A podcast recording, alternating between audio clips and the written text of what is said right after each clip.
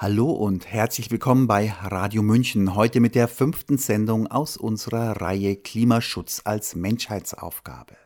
Was kann jede und jeder Einzelne, was können wir als Stadtgesellschaft tun? Heute sprechen wir über Mobilität bzw. über den Ausbau nachhaltiger Mobilität in der Stadt. Es geht um die Frage, inwieweit das Bürgerbegehren Ratentscheid bisher umgesetzt wurde. Wir wollen wissen, wie der ÖPNV kurz- und mittelfristig fit gemacht werden kann. Wir fragen, warum die Fußgänger keine Lobby haben und wir berichten von den Protesten gegen die Entscheidung der Stadt, die internationale Automobilausstellung nach München zu holen. Mit dabei heute Andreas Groh vom ADFC München, Katharina Horn von Green City, Thomas Häusler vom Bund Naturschutz, ÖDP-Stadträtin Sonja Haider, Dagmar Modrow von der Linkspartei, Grünen-Stadträtin Gudrun Lux und Martin Hensel vom Bund Naturschutz.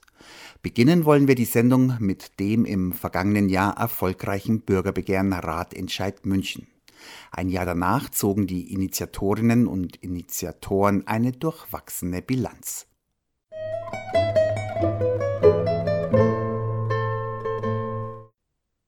Der 4. Juli 2019 ist für Freunde einer nachhaltigen Mobilität in München ein wichtiges Datum.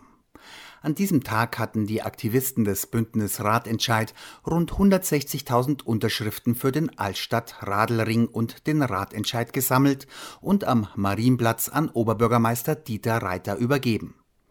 Am 3. Juli dieses Jahres wurde dieser geschichtswürdige Tag auf dem Marienplatz feierlich begangen. Wir sind hier, um den Ratentscheid, um den ersten Geburtstag unseres Babys des Ratentscheids zu feiern. Ich freue mich sehr. Wir waren nämlich vor einem Jahr und einem Tag, also am 4.7., hier auf dem Marienplatz. Und äh, es war ein ganz wunderbarer Moment, weil wir nämlich 160.000 Unterschriften abgegeben haben. Juhu! Ich kann mich noch erinnern, auch jetzt habe ich Gänsehaut, wenn ich daran denke, weil es war ein Wahnsinnsmoment. Wir alle in Gelb und dann haben wir dem äh, OB Dieter Reiter diese Unterschriften übergeben und äh, damit ist das Ganze gestartet. Beziehungsweise gestartet hatte schon, ach, ich glaube, zwei Jahre davor, wo wir begonnen haben zu planen. Wir haben im letzten Jahr einen gigantischen Sommer hingelegt mit Unterschriften sammeln, mit Aktionen, 15.000 ähm, auf dem Königsplatz, die Radlring-Demo bei gefühlten 50 Grad.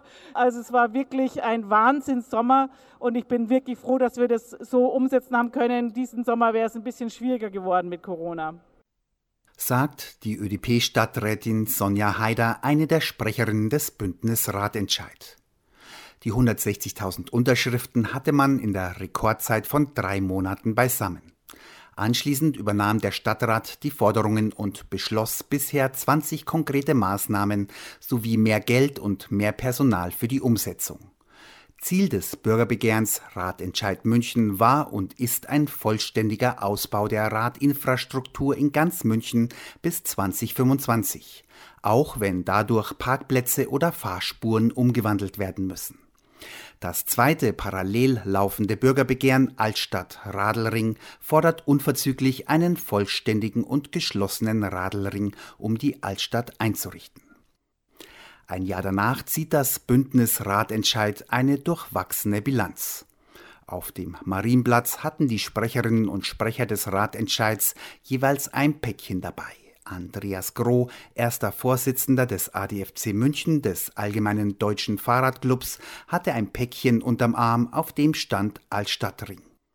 Ich möchte was zum Altstadt-Radelring sagen. Da hatten wir ein eigenständiges Bürgerbegehren, wo wir ganz konkret einen geschlossenen Altstadt-Radelring gefordert haben, also Radwege um die Altstadt herum mit 2,80 Meter Breite, durchgängig, nicht so wie heute, wo sie immer wieder aufhören und die Radlfahrer dann im Verkehr landen.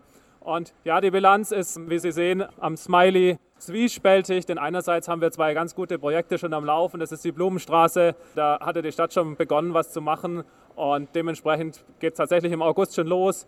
Ähnliches ist im Thomas Wimmering, Oberfläche der Tiefgarage. Auch dort werden wir 2,80 Meter breite Radwege bekommen, so wie gefordert.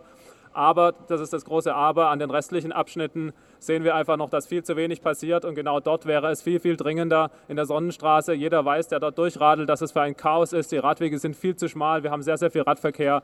Und ähm, das liegt letztendlich daran, dass einfach viel zu wenig Personal bereitgestellt wird, dass äh, ganz wenig Mitarbeiter überhaupt nur an diesem Großprojekt arbeiten. Und äh, die Forderung war eigentlich ganz klar eine unverzügliche Umsetzung. Und das ist leider bisher noch nicht so wirklich zu erkennen, weil es einfach sich alles immer wieder verzögert und zu wenig Leute bereitstehen. Trotzdem muss man der Stadt zugutehalten, die gerechte Verteilung der Verkehrsflächen steht derzeit ganz oben auf der Agenda. Angesichts der Corona-Krise wurde inzwischen in vielen deutschen Städten dem Fahrrad mit Hilfe von sogenannten Pop-up-Bike Lanes mehr Platz eingeräumt. Pop-up-Bike-Lanes sind kurzfristig eingerichtete Radwege, die in einer akuten Krisensituation oder bei plötzlich veränderten Rahmenbedingungen im Straßenverkehr schnell für mehr Platz und Sicherheit im Radverkehr sorgen sollen. Dabei wird meist der rechte Fahrstreifen oder ein Parkstreifen zum Fahrradweg umgewandelt. Pop-up-Bike-Lanes gibt es inzwischen in vielen deutschen Städten und auch bei uns in München, zum Beispiel in der Rosenheimer, Zweibrücken, Elisen, Gabelsberger und Theresienstraße. Zumindest mal bis Oktober. Dagmar Modrow von der Münchner Linkspartei sieht die Pop-up-Bike-Lanes zwar grundsätzlich positiv, aber hat auch Vorbehalte. Wir freuen uns über Pop-up-Bike-Lanes, die wir bekommen haben. Deswegen hier auch ein Smiley und das ist gut geworden, aber es sind zu wenige und wer die mal gefahren ist, merkt auch, die sind nicht radentscheidkonform, wesentlich zu schmal und schließen auch keine Lücken. Das heißt, wir brauchen jetzt wirklich einen Ausbau einer richtigen Radinfrastruktur, die dauerhaft bestehen bleibt. Die Forderung nach sicheren Radwegen hatte Katharina Horn von der Umweltorganisation Green City im Gepäck damit endlich auch alle inklusive Kinder und Senioren sicher unterwegs sein können. Die Forderung war gesicherte Radwege, da sind wir leider noch weit entfernt davon. Es gibt Maßnahmenpakete, die schon beschlossen sind, aber wir sehen halt noch nichts auf der Straße. Und das finden wir sehr bedauerlich, weil mit der Freude darüber, dass was vorangeht, ist es halt noch nicht getan. Es muss schon irgendwie auch umgesetzt werden. Deswegen, los geht's, macht was. Sichere Radwege an diesem Thema wird die Stadt sich noch viele Jahre abarbeiten müssen. Zu sehr hatte man in den vergangenen Jahrzehnten auf die autogerechte Stadt gesetzt. Zu den sicheren Radwegen gehören auch sichere Kreuzungen. Auch da sei nichts geschehen, sagt ÖDP-Stadträtin Sonja Haider. Mir ist besonders wichtig, dass wir sicher Rad fahren können dass es auch ähm, achtjährige Kinder hier in die Stadt schaffen oder 80-Jährige sicher durch äh, München fahren können. Dazu brauchen wir wirklich breite und gesicherte Radwege. Wir haben immer wieder, leider auch erst wieder vor ein paar Tagen, Radlfahrer, die überfahren werden und äh, getötet werden im Verkehr. Das ist nicht nötig. Wir haben bereits vor Jahren Vision Zero beschlossen hier im Stadtrat. Trotzdem haben wir noch keine einzige Kreuzung richtig sicher umgebaut. Deswegen, es muss mehr werden. Im Jahr 2018 hatte der Stadtrat die Vision Zero, das Vorhaben von Null Verkehrstoten in München, verabschiedet. Jedoch sind 2019 15 Menschen im Stadtgebiet bei Verkehrsunfällen ums Leben gekommen. Sechs weitere im Landkreis München. Von den insgesamt 21 Verkehrstoten waren acht Radfahrer und fünf Fußgänger. Das heißt, fast zwei Drittel der Verkehrstoten waren nicht motorisiert unterwegs. Auch deswegen sollten sichere Radwege und sichere Kreuzungen eigentlich eine Selbstverständlichkeit sein.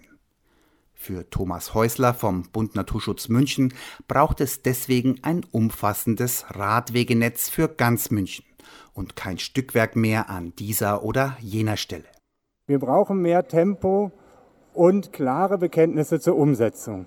Ohne ein sicheres und durchgängiges Radwegenetz bleiben Einzelaktionen nur Feigenblätter.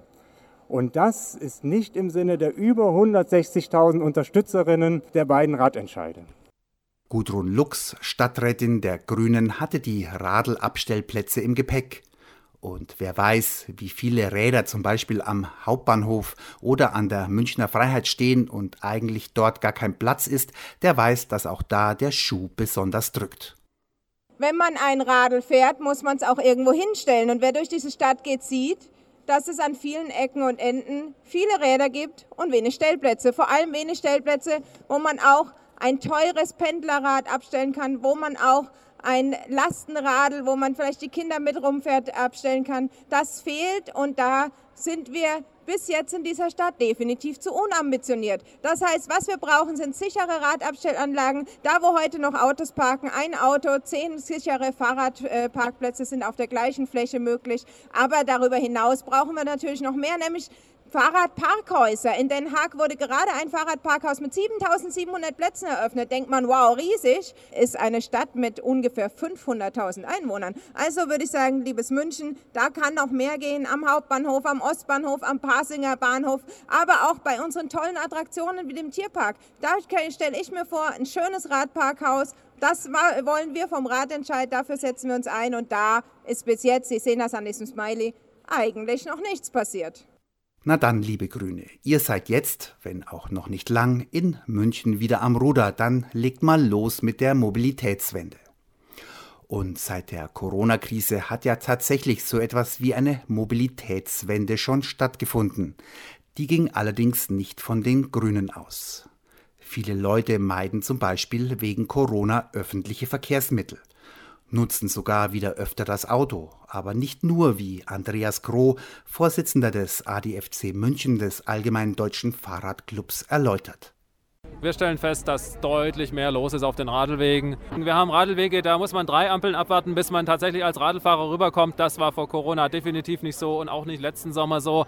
Die Statistiken, die Zählstellen sagen, dass wir ungefähr 20 Prozent mehr Radverkehr haben obwohl, das ist ganz entscheidend, ja ganz viele noch im Homeoffice sind und obwohl die Unis noch geschlossen sind, obwohl die Schulen noch zu waren. Und äh, das zeigt einfach, dass die Menschen durchaus in der Lage sind und auch gewillt sind, mit dem Fahrrad zu fahren. Es ist völlig klar, die kommen größtenteils aus dem ÖPNV, der momentan einfach nicht so attraktiv ist. Aber das zeigt natürlich auch ein Verlagerungspotenzial, nämlich dass man diese Strecken, die die Menschen früher mit dem ÖPNV gefahren sind, auch gut mit dem Radl fahren kann und dann auch Platz wird im ÖPNV für Menschen, die tatsächlich wirklich darauf angewiesen sind für längere Strecken und wir so diejenigen ähm, auch mehr Attraktivität im ÖPNV schaffen können auf Dauer.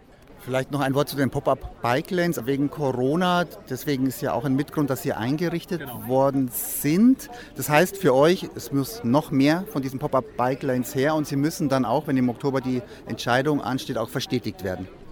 Ja, also mit den Pop-Up-Bike-Lines, das ist jetzt eine wunderbare Lösung als, als schnelle Lösung, damit man an besonders kritischen Stellen in der Stadt eben äh, durchgängige Radinfrastruktur äh, versucht hat zu schaffen, damit die Menschen, die jetzt von der U-Bahn auf das Fahrrad umgestiegen sind, einerseits Abstand zueinander halten können, aber andererseits auch einfach sehen, naja, Radlfahren, das ist auch einfach sicher in unserer Stadt.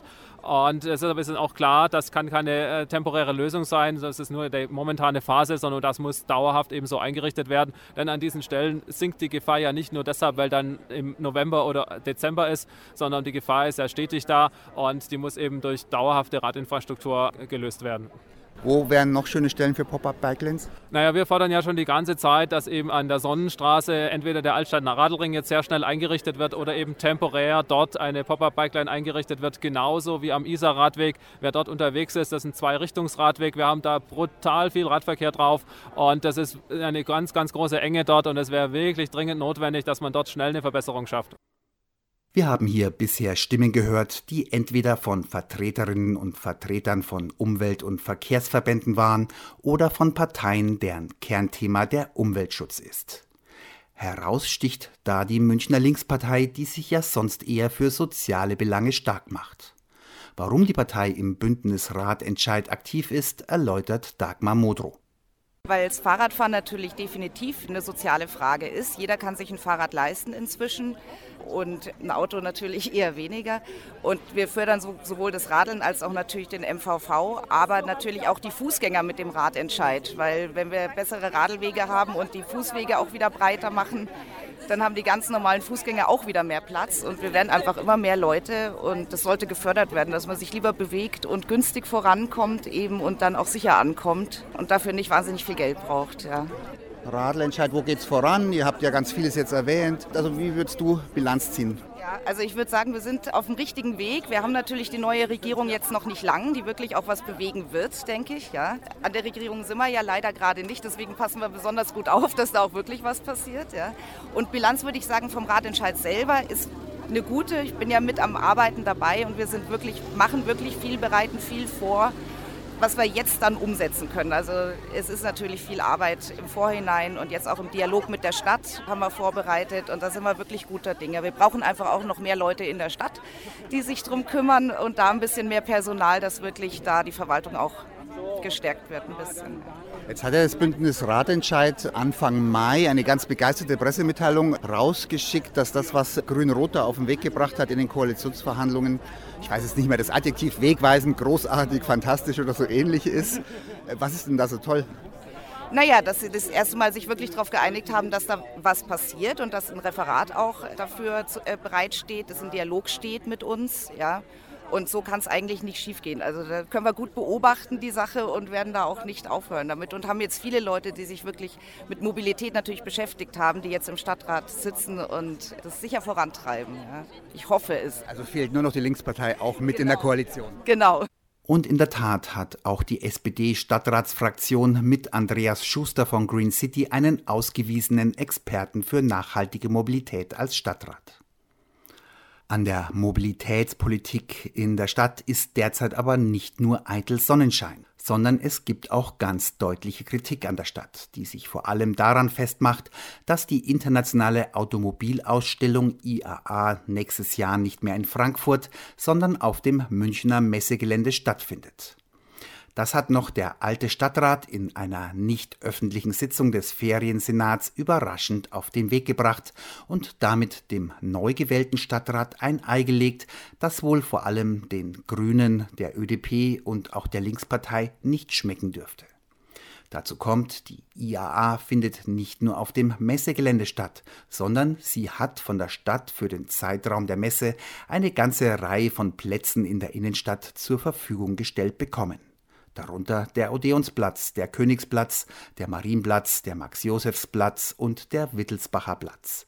Auch der Freistaat stellt Flächen zur Verfügung im Hofgarten, in den Residenzhöfen und am Marstallplatz. Dort sollen dann Events verschiedenster Art stattfinden. Für ÖDP-Stadträtin Sonja Haider ist das jedenfalls das falsche Signal, das die Stadt da aussendet. Also ich muss schon sagen, dass mich das ziemlich entsetzt hat. Wir brauchen eine umweltverträgliche Mobilität. Wir haben die Verkehrswende ausgerufen. Der OB hat die Verkehrswende ausgerufen. Und dann aber die IAA nach München zu holen und diese ganzen Plätze für die Autos zur Verfügung zu stellen, das verstehe ich nicht so ganz. Es heißt dann immer, naja, es wird auch eine alternative IAA werden. Aber das äh, sehe ich nicht, weil das Auto wird als das Symbol im Vordergrund stehen. Und äh, deswegen kommen sie ja nach München, weil sie denken, sie können hier ohne große Proteste auskommen. Tatsächlich glaube ich nicht, dass das so sein wird. Auch in München sind die Bürgerinnen und Bürger schon weiter. Wir brauchen unsere Plätze für ganz was anderes als das Auto. Wir brauchen sie für mehr Lebensqualität. Wir, wir haben Blechverstopfung hier in München. Wir müssen tatsächlich schauen, dass wir die Autos ja in die Garagen nach draußen drängen. Wir müssen die Innenstadt frei machen. Die Plätze in den Vierteln, wir sehen jetzt zum Beispiel mit den Aufstellflächen für, die, für Freischank auf den Parkplätzen. Auf einen Schlag poppt hier überall kleine äh, Bars und kleine Cafés können da vorne was gestalten es sieht gleich ganz anders aus. Man fühlt sich gleich richtig zu Hause und ich glaube, das wäre ein richtiges Zeichen. Deswegen kann ich nicht verstehen, dass wir, ich hab, wir haben dagegen gestimmt, aber dass das äh, die Regierung beschlossen hat, die IAA nach München zu holen und die Plätze freizugeben. Jetzt hat sich ja das Bündnis Ratentscheid Anfang Mai ganz begeistert gezeigt äh, von den Koalitionsvereinbarungen, die da Grün-Rot abgeschlossen haben. Andererseits hat die, kann man ja so sagen, die SPD jetzt mit der IAA eigentlich dieser Koalition, die viel für die Mobilität für die nachhaltige Mobilität tun will, ja auch ein Ei gelegt. Wie hat sich denn die SPD da bisher äh, verhalten gegenüber den Grünen, aber auch überhaupt gegenüber dem neuen Stadtrat? Also ich kann nur sagen, äh, gegenüber uns, ich meine, ich bin von der ÖDP, sitze dort im Stadtrat, dazu gab es eigentlich überhaupt keine Gespräche. Es wird davon ausgegangen, es ist äh, für die Messe gut, eine solche Messe nach München zu holen. Ich muss sagen, wie gesagt, es ist tatsächlich ein falsches Zeichen und ich kann nicht verstehen, warum man wieder dem Auto diese Aufmerksamkeit gewährt. Das Bündnis Ratentscheid fängt jetzt schon mal an, Proteste vorzubereiten. Tatsächlich habe ich, in der, habe ich schon einiges gehört. Äh, Leute wollen aktiv werden, die wollen das so nicht hinnehmen. Das Bündnis Ratentscheid ist noch ein bisschen länger. Mein eine IAA wird trotzdem nur, wie lange? Zwei Wochen, drei Wochen sein. Und Ratentscheid, hey, wir wollen in den nächsten vier Jahren, vier Jahre haben wir noch die Stadt umbauen. Das ist was Nachhaltiges, was Langfristiges. Äh, das ist eine ganz andere Nummer. Dass die Automobilmesse IAA von Frankfurt nach München umzieht und dass die Stadt zahlreiche Plätze der IAA überlassen will, das sieht Gudrun Lux, die für die Grünen im Stadtrat sitzt, ebenfalls kritisch. Noch aber sei vieles offen und unklar, sagt sie. Also die Stadt hat bis jetzt noch nicht diese Plätze überlassen, sondern es gibt offensichtlich da eine Vorabsprache, dass die IRA da prinzipiell irgendwie sein kann. In welchem Ausmaß, auf welchem Platz, in welcher Größe, das weiß ich tatsächlich nicht. Ich wüsste es aber sehr gerne. Da gibt es noch keine Detailpläne. Ich sehe das grundsätzlich sehr, sehr kritisch. Ich finde, wir brauchen weniger Autos in dieser Stadt und nicht mehr Autos. Und wir brauchen auch keine Autoverkaufsshow, die jetzt unsere Plätze belegt. Aber wenn es hier nicht mehr geht um eine Automobilausstellung, sondern ein, ein Mobilitätskonzepte der Zukunft besprochen werden sollen, dann könnte das durchaus eine Plattform sein. Und deswegen hat der Stadtrat ja auch einen zusätzlichen Mobilitätskongress beschlossen, der viel mehr tun soll als über Autos reden, nämlich darüber reden, wie funktioniert intelligente Mobilität in Zukunft. Und das wird sicherlich mit weniger motorisiertem Individualverkehr sein und mit mehr klugen Lösungen, die auf Fahrrad, auf öffentlichen Verkehr, auf auch zu Fuß gehen setzt. Also die Grünen oder Sie warten erstmal ab, was da jetzt wirklich kommt. Also man hat schon so lesen können, der VDA hat schon relativ deutlich gesagt, wie er die denn zu, zu nutzen gedenkt. Aber Sie warten erstmal ab, was da wirklich konkret geplant ist und dann schauen die Grünen, was sie da tun. Der VDA muss für jeden einzelnen Platz, und zwar einen konkreten Plan vorlegen, was er hier zu tun gedenkt. Und über jeden einzelnen Platz wird ein Bezirksausschuss eingebunden werden und wird der Stadtrat erneut beraten. Und ich sehe, wie gesagt, nicht, dass wir da eine äh, Jubelarie für die Autos zulassen werden. Da werde ich mich persönlich sehr immens dagegen stellen. Naja, wenn man die aktuelle und zukünftige Produktpalette von BMW, Audi und VW betrachtet, der Bund Naturschutz München hat da gerade interessante Informationen veröffentlicht, da geht es bei den Autokonzernen nach wie vor um das Verkaufen von Autos. Und als nächstes immer noch um das Verkaufen von Autos. Das Ganze dann noch garniert mit dem Verkaufen von Autos mit E-Mobilitätsmäntelchen. Eines jedenfalls ist klar, auf die Proteste nächstes Jahr gegen die IAA darf man gespannt sein.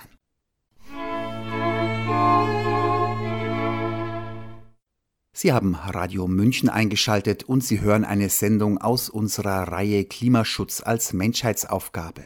Was kann jede und jeder Einzelne, was können wir als Stadtgesellschaft tun? Heute sprechen wir über Mobilität in der Stadt dass die Stadt München der internationalen Automobilausstellung IAA und damit dem Verband der Automobilindustrie VDA für die Zeit vom 7. bis 12. September 2021 neben dem Messegelände zahlreiche Plätze im öffentlichen Raum überlassen will, hat in den letzten Wochen für reichlich Ärger gesorgt. Ganz anders sieht das der VDA.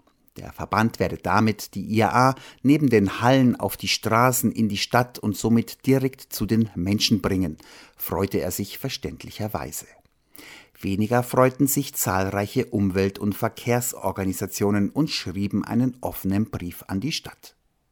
Mit großer Verwunderung haben wir, die Unterzeichnenden, die Diskussion um die Austragung der IAA ab 2021 in München verfolgt.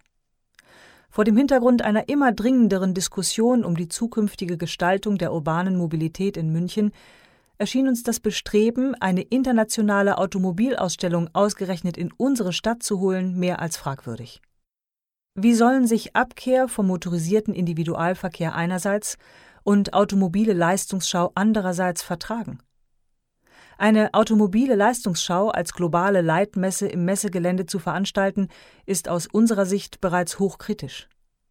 Dem Veranstalter aber praktisch alle namhaften öffentlichen Plätze der Innenstadt zusätzlich zu überlassen, in der vagen Hoffnung, die von der Stadt genannten Vorgaben würden schon eine nachhaltige und innovative Schau gewährleisten, von der ein substanzieller Beitrag zur zukünftigen urbanen Mobilität zu erwarten ist, verurteilen wir scharf.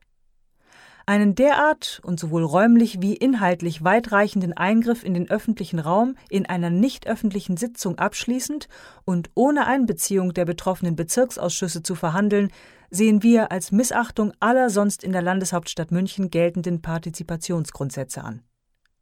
Dass der Beschluss zudem unmittelbar vor Arbeitsbeginn des neuen Stadtrates getroffen wurde, erfüllt für uns den Tatbestand einer bewussten Aushebelung des in der Kommunalwahl geäußerten politischen Willens der Stadtbevölkerung.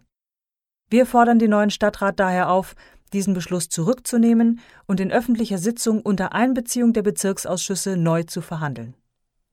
Es ist in keiner Weise nachvollziehbar, weshalb es einerseits möglich ist, ein ganzes Land für zwei Monate annähernd herunterzufahren, auf der anderen Seite aber keine Zeit für eine ordentliche Befassung mit den Ansprüchen der Veranstalter hinsichtlich ihrer Präsentation im öffentlichen Raum besteht. Wie wenig aussichtsreich die städtische Verhandlungsposition gegenüber dem VDA im Übrigen von der Stadt selbst beurteilt wird, zeigt die Stellungnahme des Kreisverwaltungsreferates, in der es wörtlich heißt Um nicht nur Getriebene zu sein, sondern Ton, Themen und Formate maßgeblich mitzubestimmen, muss die Stadt frühzeitig ein substanzielles verkehrliches Fachkonzept für die fachliche Betreuung, Begleitung und Prägung der IAA entwickeln und ein Konzept für die begleitende Öffentlichkeitsarbeit. Dies führt zu unserem zweiten Kritikpunkt.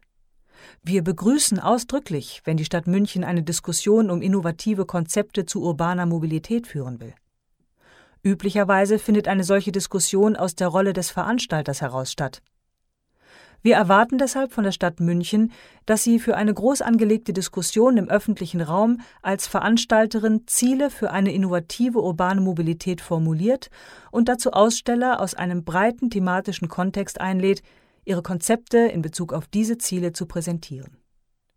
Als Landeshauptstadt lediglich einen parallel zur IAA stattfindenden Mobilitätskongress auszurichten und gleichzeitig dem VDA wesentliche Teile des öffentlichen Raumes zu überlassen, ist ein Armutszeugnis und den Ansprüchen der Stadt München nicht würdig. Zu dem zukunftsweisenden Themenkomplex urbane Mobilität ist der öffentliche Raum aus der Hand der Stadt selbst zu bespielen, nicht aus der Hand eines Lobbyverbandes. Das war der offene Brief zur internationalen Automobilausstellung IAA, die 2021 nicht nur auf dem Messegelände stattfindet, sondern auf zahlreichen Plätzen im öffentlichen Raum. Zu den Plätzen gehören der Odeonsplatz, der Königsplatz, der Marienplatz, der Max-Josef-Platz und der Wittelsbacher Platz. Dagegen protestieren 19 Organisationen, darunter Fridays for Future, ProBahn, Green City, das Umweltinstitut, der ADFC und der Bund Naturschutz. Und mit Martin Hensel, stellvertretender Geschäftsführer des Bund Naturschutz München, sprechen wir jetzt. Von ihm wollen wir wissen, ob die IAA der Ort sein kann, um über die klimafreundliche Zukunft der Mobilität zu diskutieren. Am einfachsten ist es zu schauen, was die IAA oder der Verband der deutschen Automobilindustrie selber sagt. Und ähm, in ihrer Pressemeldung geben sie eigentlich ganz klar die Richtung vor. Sie sagen, auf der IAA wird es um automobile und faszinierende Technologie gehen. Nachhaltige Mobilität, so wie wir sie uns vorstellen, kommt erst nachrangig. Und genau deswegen kritisieren wir ja auch diesen Auftritt. Deswegen sagen wir, die IAA ist eben nicht der Ort, wo es um nachhaltige Mobilität geht. Hier sind die Ziele anders gesetzt. Und das, was die IAA unter nachhaltiger Mobilität versteht, es unterscheidet sich ganz gravierend von dem, wie wir nachhaltige Mobilität definieren. Jetzt hast du schon gesagt, nachhaltige Mobilität ist nachrangig für die Autokonzerne.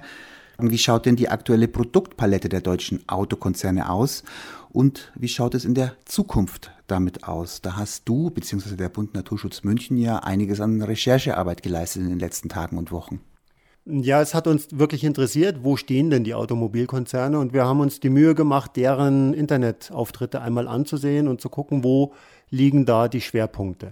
Und man muss leider sagen, dass die Schwerpunkte ganz klar dort liegen, wo man es auch noch immer erwartet, nämlich bei leistungsstarken, bei großen, bei schweren Autos.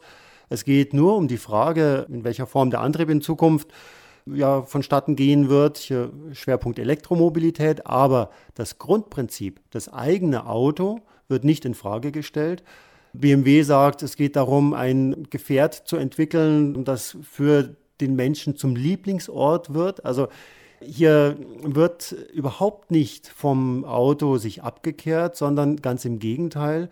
Die Automobilindustrie sieht, ja, dass ihr Hauptprodukt gerade im urbanen Kontext, in den Städten, von einem gravierenden Bedeutungsverlust ja, betroffen ist. Und das kann ihnen nicht recht sein. Also was mache ich, wenn ich ein Wirtschaftsinteresse habe und mein Hauptprodukt dabei ist, die Bedeutung zu verlieren. Ich muss versuchen, dieses Produkt mit einer neuen Bedeutung aufzuladen. Und das erleben wir hier in puncto Klimawandel, in, mit diesen Begriffen wie Nachhaltigkeit. Da wird jetzt versucht, dem Auto eine neue Bedeutung ja, zuzusprechen, es mit einer neuen Bedeutung aufzuladen. Aber wie gesagt, Nachhaltigkeit bedeutet hier nur nachhaltig im Sinne von ver nachhaltig verkaufbar, nicht im Sinne von Klimaschutz, Ressourcenschutz, umweltgerechte Produktion. Vielleicht nochmal ein Wort oder ganz paar konkrete Beispiele zur Produktpalette. Da war ja bei euch auch ganz viel zu lesen. Was haben denn VW, BMW, Daimler für Autos im Angebot oder werden sie zukünftig im Angebot haben?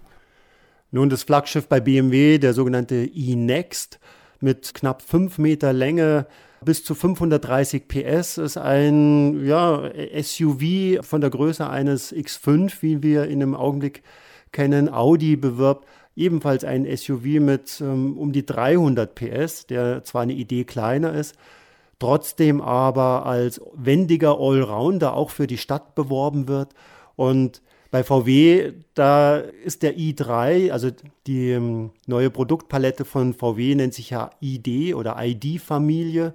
Und der ID3 als kleinstes Auto immerhin so groß wie ein aktueller Golf und mit einem Leergewicht von 1700 Kilo, auch kein Leichtgewicht. Der wird damit beworben, dass man die Faszination der Beschleunigung erleben soll, wie man in die Sitze gepresst wird beim Spurt von Ampel zu Ampel. Und da muss ich mich natürlich schon fragen. Also das ist das, was nachhaltige Mobilität aus Autobauersicht bedeutet. Und das hat doch nichts mit dem zu tun, was jetzt eine Gesellschaft an nachhaltiger Mobilität braucht und worüber wir eigentlich jetzt hier in der Stadt München auch diskutieren wollen, wenn wir über Verkehrswende reden. Das klingt wenig nach nachhaltiger Mobilität, was Martin Hensel vom Bund Naturschutz über die Produktpalette deutscher Autobauer schildert. Am 10. Juli hat der Bund Naturschutz mit Living City Lab ein Konzept mit Empfehlungen vorgelegt, wie die Stadt mit dem Auftritt der IAA im öffentlichen Raum umgehen und eine passende Antwort auf die Ansprüche der Automobilkonzerne geben könnte. Wir gehen davon aus, und ich glaube, da kann man sehr sicher sein, dass es so kommen wird, dass ähm, die IAA alles daran setzen wird, über Emotionen die Menschen wieder neu an das Auto zu binden. Also brauchen wir ein Konzept, was ebenfalls über Emotionen die Menschen für eine andere Gestaltung der Verkehrsflächen des öffentlichen Raumes begeistert. Und wir haben als Grundlage einfach mal genommen, was gibt es denn an Beschlüssen in dieser Stadt? Was hat der Stadtrat sich schon selber mit auf den Weg gegeben?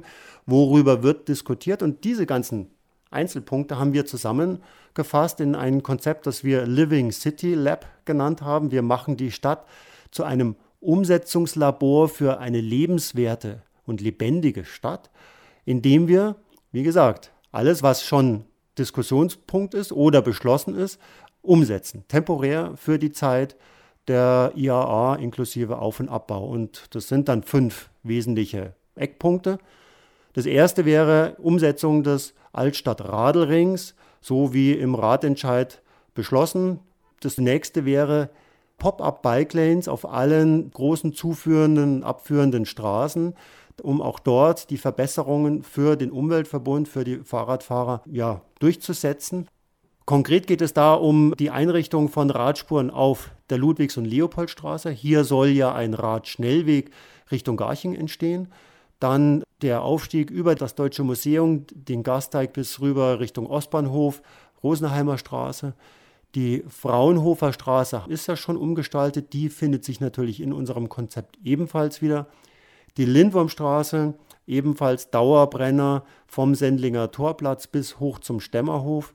Die Schwanthaler Straße ist mit dabei, die Prielmeier Straße als Verbindung vom Bahnhofsplatz zum Stachus die Elisenstraße, auf der wir jetzt vor kurzem auch eine Pop-up Bike Lane eingeweiht haben. Das sind die ganzen zu- und abführenden Straßen, die wir mit reingenommen haben. Und damit erreichen wir schon einmal einen ganz wesentlichen Effekt, nämlich wir äh, gestalten die Verkehrsflächen großräumig um, sortieren die Bereiche neu und schaffen Radverkehr mehr Platz, damit aber auch dem Fußverkehr mehr Platz, weil sich Radler und Fußgänger nun nicht mehr so auf engen Flächen gegeneinander ankämpfen müssen. Wir schaffen gleichzeitig mehr Platz für den öffentlichen Verkehr, vor allem für den Busverkehr als oberirdische Transportmöglichkeit. Und dieses Konzept als Grundlage haben wir dann ergänzt durch Details, die Verkehrsplätze Isartor, Sendlinger Torplatz und Stachus, die jetzt wenig Aufenthaltsqualität in vielen Bereichen bieten. Die sollen zu urbanen Treffpunkten umgestaltet werden, ergänzt durch den Boulevard Sonnenstraße, übrigens auch ein Thema, was im Koalitionsvertrag sich wiederfindet. Eine Achse vom Sendlinger Torplatz, wir stellen uns dann vor, bis zum Platz der Opfer des Nationalsozialismus komplett gesperrt, also die innenstadtseitige Hälfte des Altstadtrings gesperrt für den Autoverkehr, benutzbar nur noch für Fußgänger, Radfahrer und Busse. Und damit würde die Stadt ein Gesicht bekommen, die Menschen hätten die Möglichkeit zu erleben, am eigenen Leib zu sehen und zu, mitzuspüren, welche Möglichkeiten sich plötzlich auftun, wenn in der Stadt die optische und faktische Dominanz des Autos so nicht mehr vorhanden ist.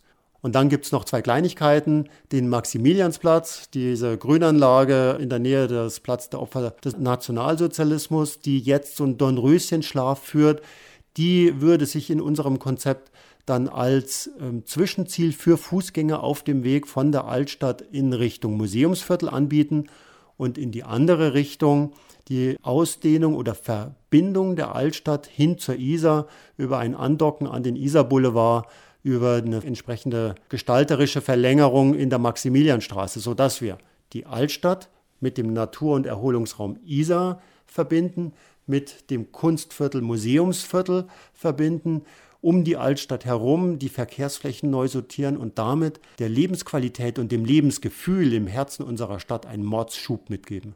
Das klingt nach einer spannenden Vision für eine nachhaltige Mobilität in München.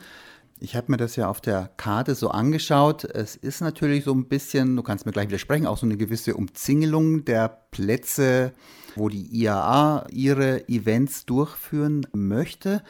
Jetzt kommt es natürlich so ein bisschen auf die Stadt an. Die müsste da ja mitspielen bei diesen Geschichten. Jetzt könnte man ja erwarten von Rot-Grün, die sich auch dem Zielen des Bündnis Ratentscheid äh, verpflichtet haben, jetzt auch Pop-up Bike Lanes eingerichtet haben, auch viel von der nachhaltiger Mobilität immer sprechen. Vorstellbar, dass die Stadt München auf euren Vorschlag eingeht und so eine Vision einfach mal im Zeitraum der IAA-Messe durchführt? Oder befürchtest du, dass sie vielleicht da so ein bisschen Angst hat, die IAA zu vergrätzen? Wichtig ist ja nochmal der Hinweis, unser Konzept beruht auf den aktuellen Stadtratsbeschlüssen. Das ist das, was die Stadt will. Und wenn sie es will und wenn die Stadt zu ihrem Wort steht, dann sollte sie gar nicht anders können, als, ich sage jetzt mal, Juhu zu rufen und dieses Konzept aufzunehmen, von mir aus gerne noch in dem einen oder anderen Punkt weiterzuentwickeln und es aber umzusetzen weil eine bessere Möglichkeit, mal im Gesamten auch diese Beschlüsse in der Realität zu testen und zu gucken, wo hakt es denn, wo müssen wir noch nachbessern, wo schießen wir übers Ziel hinaus, wo haben wir zu wenig, gibt es nicht mehr.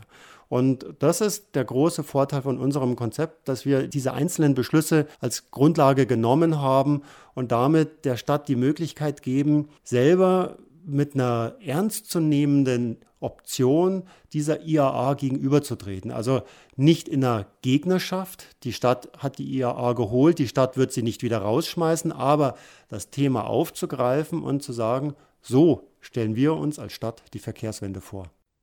Martin Hensel zum Konzept Living City Lab des Bund Naturschutz München als Antwort auf die Pläne der IAA, Plätze wie den Odeonsplatz, den Königsplatz, den Marienplatz, den Max-Josefs-Platz und den Wittelsbacher Platz für die Dauer der Messe zu beanspruchen.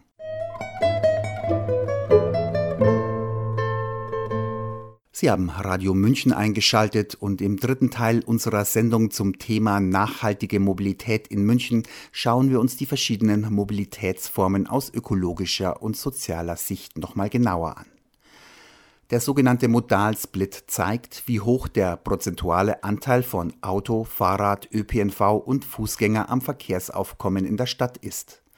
Laut Auskunft der Stadt wurden im Jahr 2017 18 Prozent der Wege mit dem Fahrrad zurückgelegt.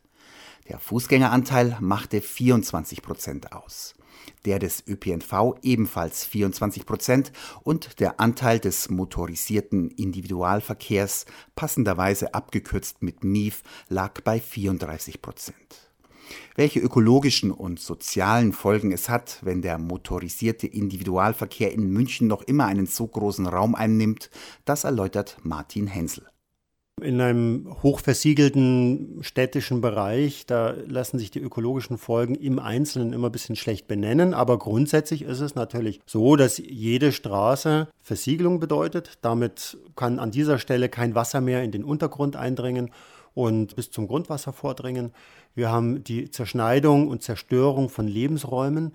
Und wenn wir jetzt glauben, das wäre in München abgeschlossen, dann irren wir leider. Die Stadt München plant ja allen Ernstes in Kooperation oder auf Forderung von BMW hin Flora, Fauna, Habitat, Schutzgebiet und Naturschutzgebiet Fröttmanninger Heide eine Verlängerung der Schleißheimer Straße hoch zum Autobahnring zu bauen für BMW. Also dieser Prozess der Lebensraumzerstörung durch Straßenbau findet auch in München weiter statt.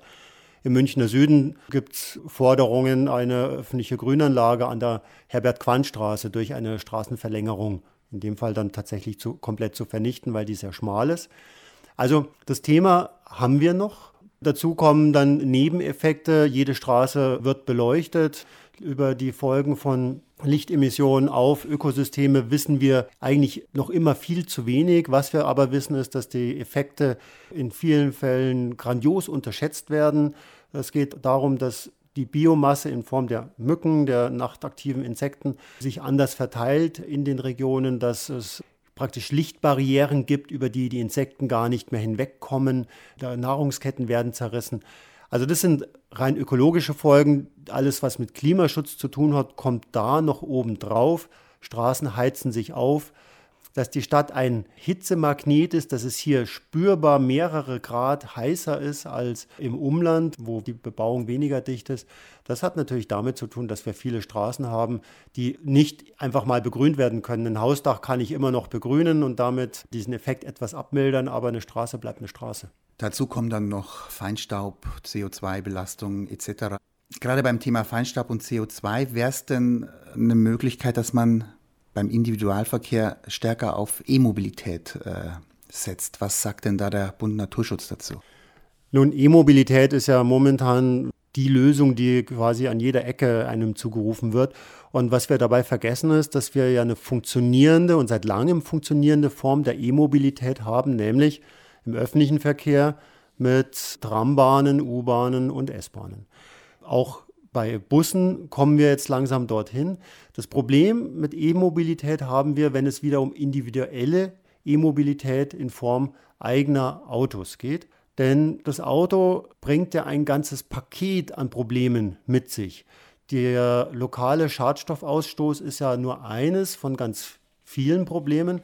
Dieses Problem lösen wir tatsächlich, wenn wir den Verbrennungsmotor durch einen Elektromotor ersetzen, dann entstehen vor Ort keine Schadstoffe, aber der Strom muss irgendwo herkommen. Jetzt ist die Diskussion natürlich immer so ein bisschen ja, verlogen, wenn man sich nicht Gedanken macht, wo der Strom herkommen soll. Wenn wir auf der einen Seite sagen, ja, wenn er denn aus erneuerbaren Quellen käme, dann wäre doch alles gut. Nur wir erleben ja auf der anderen Seite, dass die Energiewende vor dem praktischen Shutdown steht, dass wir kaum noch Windräder bauen können, dass wir uns sehr schwer tun bei Photovoltaik, dass Wasserkraft praktisch ausgenutzt ist, dass alle Energiesparpotenziale nicht angegangen werden. Also wir erhöhen auf der einen Seite mit der Forcierung des, der Elektromobilität im Individualbereich, also bei Autos, den Stromverbrauch ohne gleichzeitig eine Antwort zu geben, wo der Strom umweltverträglich, nachhaltig, erneuerbar herkommen soll. Und dann haben wir bei Elektroautos alle anderen Probleme, die am Auto hängen, natürlich nach wie vor. Wir haben das Platzproblem. Auch Elektroautos müssen irgendwo stehen und fahren. Schon jetzt haben wir nicht genug Platz. Da brauchen wir, das macht es keinen Unterschied mehr, ob das Auto mit Verbrenner oder mit Elektromotor im Stau steht oder keinen Parkplatz findet. Wir haben die Zerschneidung der Städte durch monströse Autotrassen, die ganze Stadtviertel in rechts und links teilen, die eigentlich zusammengehören. Wir haben die Gefährdung der Verkehrsteilnehmer und, das wird immer unterschätzt, auch beim Lärm machen wir nicht den Riesenschritt nach vorne mit Elektromobilität.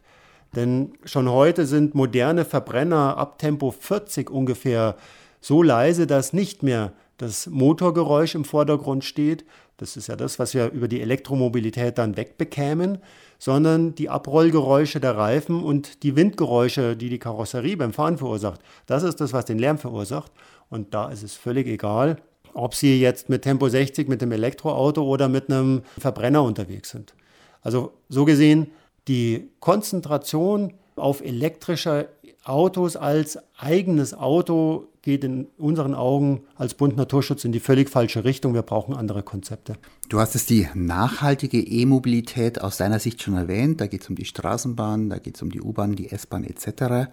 Und dass der ÖPNV, also der öffentliche Personennahverkehr in München weiter ausgebaut werden muss, da sind sich ja auch alle einig. Aber über das Wie gibt es seit Jahren Streit. Jetzt soll ja der zweite S-Bahn-Tunnel kommen. Über die Sinnhaftigkeit will ich jetzt auch gar nicht mehr reden. Da ist in den letzten Jahrzehnten ja wahnsinnig viel gestritten und diskutiert worden. Der dauert auch noch, bis er kommt.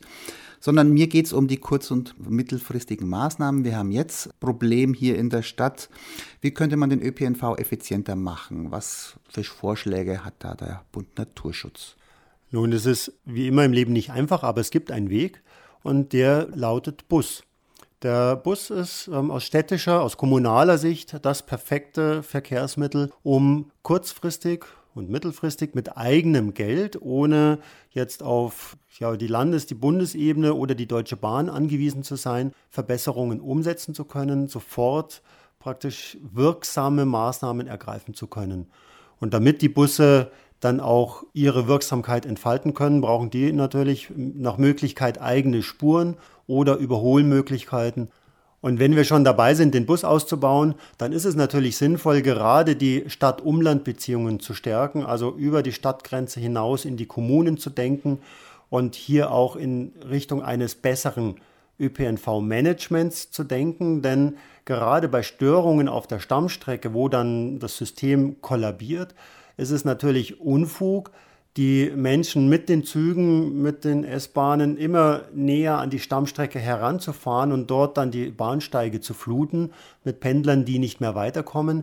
Hier wäre es natürlich viel sinnvoller, schon bei den Umlandgemeinden ähm, entsprechend die Menschen abzufangen und zu sagen, wenn sie jetzt aus zum Beispiel Starnberg kommend Richtung Münchner Süden wollen, dann steigen sie schon in Gräfelfing aus und fahren sie mit dem Bus Richtung Martinsried, Großhadern solche tangentialen Busverbindungen, die am Stadtrand bei den S-Bahn-Ästen ansetzen und dann zu Knotenpunkten im ÖPNV innerhalb der Stadt äh, führen. Die brauchen wir und das wäre was, was kurz- und mittelfristig ginge. Kommen wir mal zu dem Verkehrsteilnehmer, der gerne äh, hinten runterfällt. Es geht um den Fußgänger, die Fußgängerin, obwohl das eigentlich die Mobilitätsform ist, die wir alle nutzen ja, müssen. Wenn wir jetzt auf München schauen, hat der Fußgänger genug Platz in München in deinen Augen? Nein, mitnichten. Also Fußgänger haben überhaupt nicht genug Platz in München und wir haben vor kurzem erst wieder eine Initiative als Bund Naturschutz gestartet, den Fußgängern mehr Platz zu geben. Es war jetzt Corona der Aufhänger.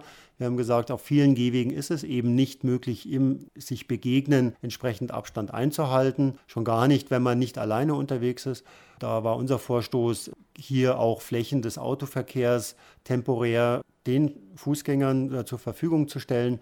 Das hat der Stadtrat so nicht aufgegriffen. Jetzt kriegen wir immerhin ein paar Flächen für den Fahrradverkehr, aber Fußgänger brauchen in München mehr Platz, das ist ganz klar. Woran liegt es denn, dass die Fußgänger eigentlich keine große Lobby haben, obwohl ja alle diese Mobilitätsform nutzen?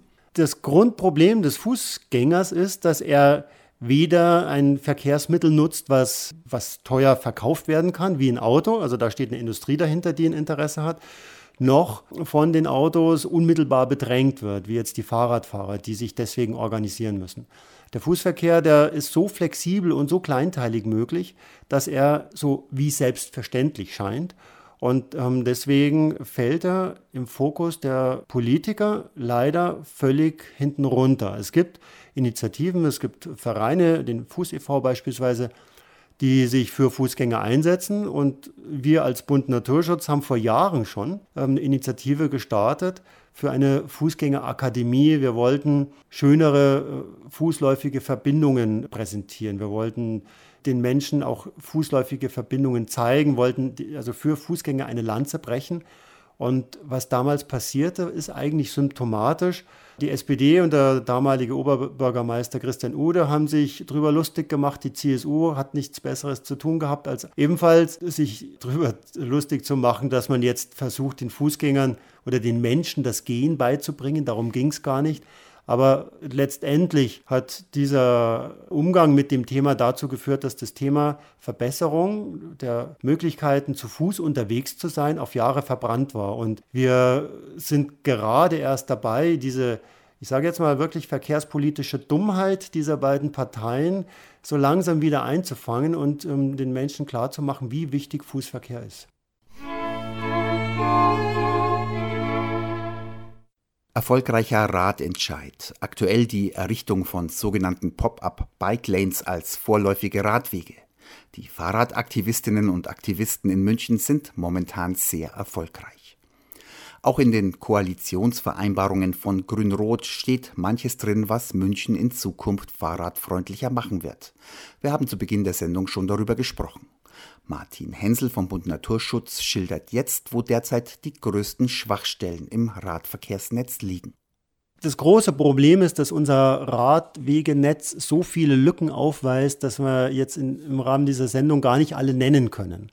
Dass es so viele Lücken gibt, das ist einer der Hauptkritikpunkte, einer der Hauptschwachstellen, dass wir benutzungspflichtige Radwege noch immer an Stellen haben, wo das Benutzen dieser Wege hochgefährlich ist, beispielsweise diese sehr schmalen Radwege unmittelbar neben parkenden Autos auf der Beifahrerseite.